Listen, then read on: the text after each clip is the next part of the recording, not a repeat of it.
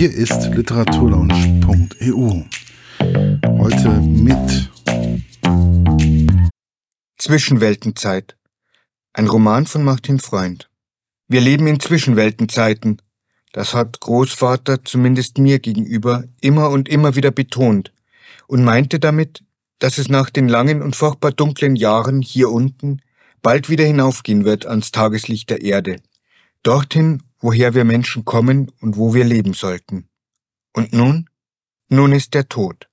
Nach 183 Jahren, 87 Tagen, 15 Stunden und 36 Minuten ist er gestorben. Der Mann, der sich von mir nur Großvater hat nennen lassen. Sein wirklicher Name? Ich kenne ihn nicht. Doch ist diese Unkenntnis in irgendeiner Form von Bedeutung für mich? 183 Jahre dauerte sein Leben seiner eigenen Berechnung zufolge, es war eine Berechnung, die er akribisch verfolgte wie ein Buchhalter. Keinen Tag ließ er aus, obwohl es hier, wo wir uns befinden, keine sichtbare Unterscheidung gibt zwischen Tag und Nacht. 183. Ist er mit dieser Anzahl an Jahren alt geworden? Oder musste er jung sterben?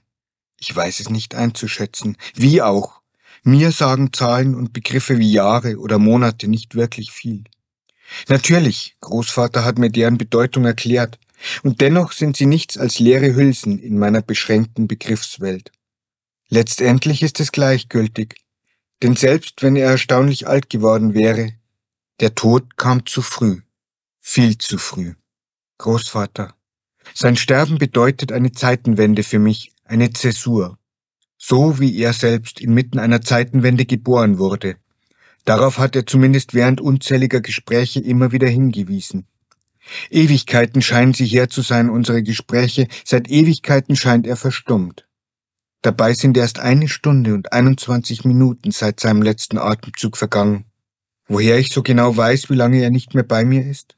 Taschenuhr hat Großvater ihn genannt, manchmal auch Chronograph, den Zeitmesser, den ich in meiner Hand halte, als könne mich dieser Gegenstand trösten.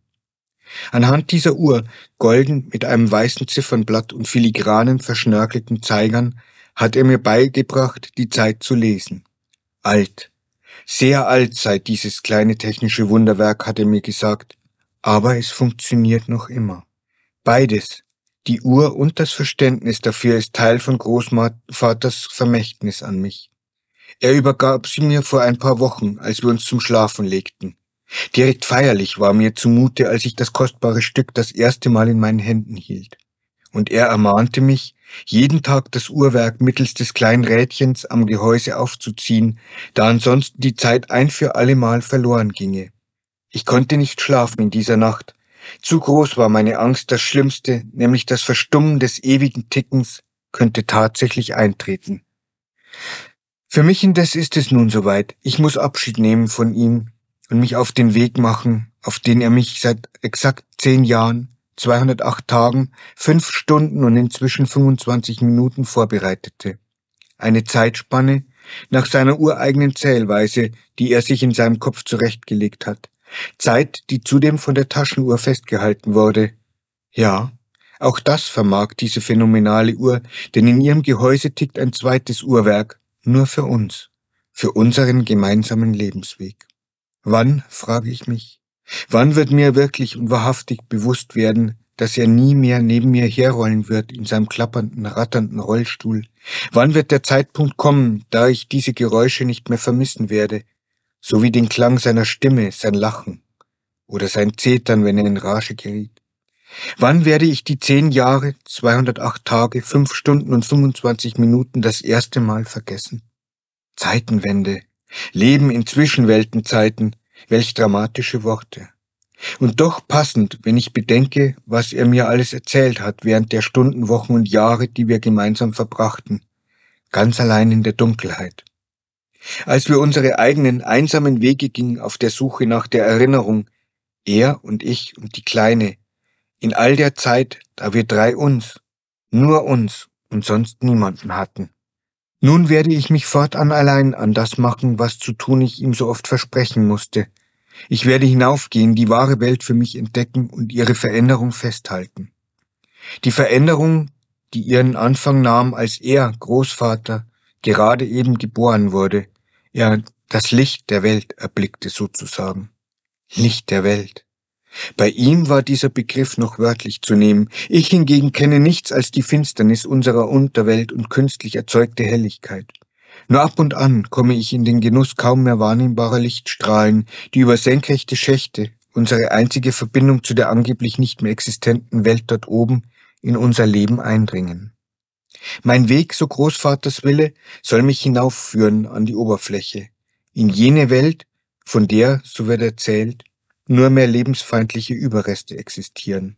Eine Welt soll ich betreten, die er mir in den buntesten und schönsten Farben beschrieb. Ob ich auch nur im Ansatz begreife, was Farbe tatsächlich bedeutet? Seitdem wir uns gefunden hatten und gemeinsam unterwegs waren, in den Labyrinthen aus Dunkelheit und Einsamkeit, wurde er nicht müde, mir von diesen Farben zu erzählen, sie mir mittels Bildern und Beispielen zu erklären und in meiner Vorstellung sichtbar zu machen. Immer weiter und weiter führten uns unsere Wege fort von denen, die immer tiefer in die Erde eindringen, und immer ging es aufwärts, weg von der Enge, dem Lärm und den Lügen der Unterwelt. Es waren die unterschiedlichsten Gänge und Wege, die wir während unserer endlosen Wanderungen beschritten. Mal breit und asphaltiert, so dass ich Mühe hatte, dem rollenden Großvater zu folgen. Dann wieder eng und kurvig, voller Spalten und Risse im Boden oder mit Schlaglöchern übersät, die ein Vorankommen nahezu unmöglich machten. Zum Glück wurden all diese Wege von einem fluoreszierenden, von den Felswänden ausgehenden Licht erhellt. Auch jetzt schimmert es matt. Doch es ist, das hat Großvater immer wieder beteuert, kein natürliches Licht. Mir ist das im Grunde genommen gleichgültig, denn ich kenne ja nichts anderes.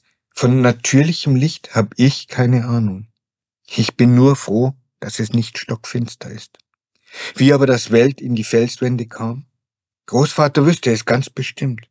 Aber es war mir nie wichtig genug, danach zu fragen. Und nun?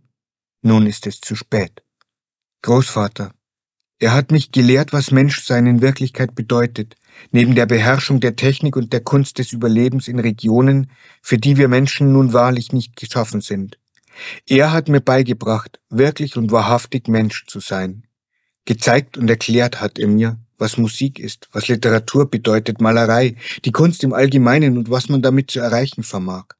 Er hat zu meiner großen Freude und Begeisterung Melodien gepfiffen oder Lieder gesungen, er gab mir seine Bücher zu lesen und zeigte mir Abbildungen der Werke großer Künstler, anhand derer ich erahnen konnte, was die Menschheit einst zu leisten imstande war.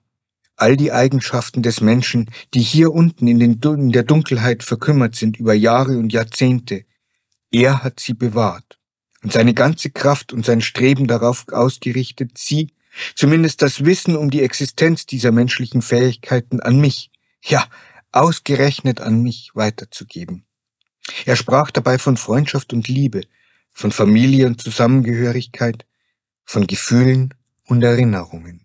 Das, was uns hier in der Dunkelheit, in diesem neuen Leben neben dem Sonnenlicht und der reinen Luft zum Atmen am meisten fehlt, mein Junge, er nannte mich immer mein Junge, niemals anders. Das sind Humanität und Humanismus. Mit dem Verlust von Tag und Nacht, von Natur und Freiheit ist uns Menschen jegliche Menschlichkeit abhanden gekommen. Wobei die Formulierung abhanden gekommen nicht richtig ist, Junge. Wir wurden ihrer beraubt. Es gibt nur noch wenige, die wissen, was es wirklich bedeutet, sich wahrhaftig Mensch nennen zu dürfen. Und du, du sollst einer derjenigen sein, die diesen Schatz des Lebens bewahren und weitergeben werden. Ich nickte eifrig bei solch pathetischen Ausbrüchen, wie ich so oft nickte, wenn Großvater zu mir sprach. Dabei vermochte ich damals noch nichts mit den Begriffen Humanität und Humanismus anzufangen. Der alte Mann wusste das, doch er wusste auch, dass ich, sobald er eingeschlafen wäre, das dicke Lexikon zur Hand nehmen und nach den von ihm genannten Begriffen suchen würde. Oben. Endlich bin ich oben. 43 Tage, neun Stunden und zwölf Minuten nach meinem Abschied von Großvater und der Kleinen hat es bis zu diesem ersten Etappenziel gedauert. Ein Zwischenziel, mehr ist es nicht als das, aber auch nicht weniger. Es funktioniert gut, ganz nebenbei erwähnt, das Zählen der einzelnen Tage. Es ist mir inzwischen, wie Großvater meinem Lehrmeister, in Fleisch und Blut übergegangen. Die Hilfe der Uhr benötige ich nicht mehr. Doch wie tröstlich ist es, sie bei mir zu wissen. Ja, 43 Ta Tage, so lange bin ich schon allein unterwegs. Den Ausgang der Höhle habe ich bereits vor Stunden hinter mir gelassen und damit den Weg, der herausführte aus dem Reich der Düsternis, das bisher meine Welt bedeutet hat. Der Aufstieg bis zu dem Punkt des Übergangs von einer Welt in eine andere war entsetzlich anstrengend gewesen. Nicht nur körperlich, sondern vor allem mental. Seelisch, hätte Großvater gesagt. Denn der Weg hinauf bedeutete für mich endgültig und für alle Zeit Abschied zu nehmen von meinen beiden langjährigen Freunden und Begleitern. Und je näher ich diesem ersten von möglicherweise vielen Zielen kam, also dem Wechsel in eine andere, eine hoffentlich lebenswertere Umgebung, desto besser erging es mir dabei. Ich lernte loszulassen und freizugeben, um selbst frei zu werden. Und ich lernte mit Trauer umzugehen, denn sie ist meine ständige, beharrliche und mir zunehmend vertraute Weggefährtin geworden in diesen Tagen und Wochen, und dabei hatte ich so viele Jahre gedacht, dieses Gefühls nicht fähig zu sein.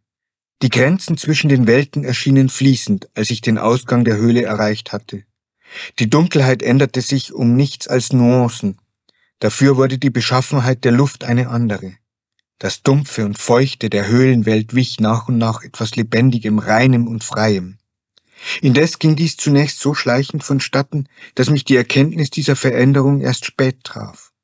Aber das, was ich dann zu sehen bekommen sollte, machte mich im wahrsten Sinne des Wortes fassungslos. Die undurchdringliche Schwärze des Firmaments wurde mit einem Mal durchbrochen. Erst von einem, dann von zwei, drei, vier, zehn, zwanzig, tausend und letztendlich unzähligen hellen Lichtpunkten, die das Dunkel überzogen und wie ein lebendiges Wesen erscheinen ließen.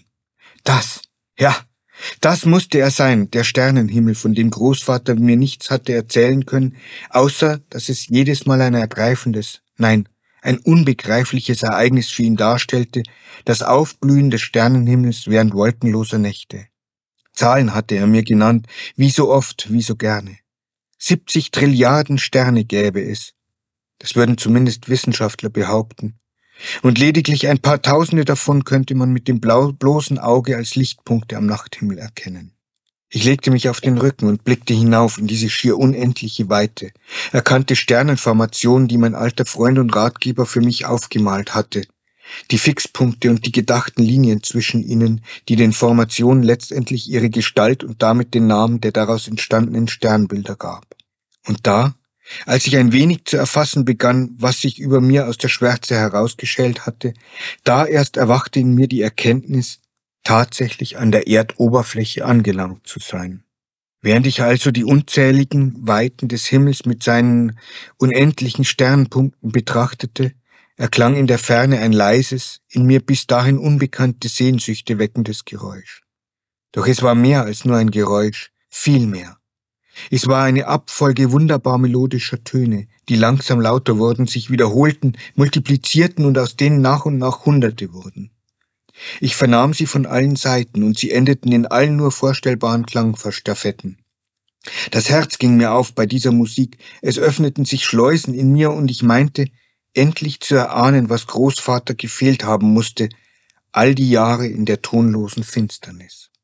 Was mich da empfing, waren die Gesänge von Amseln, die ihr morgendliches Lied anklingen ließen, und nach und nach stimmten immer mehr Vogelarten ein.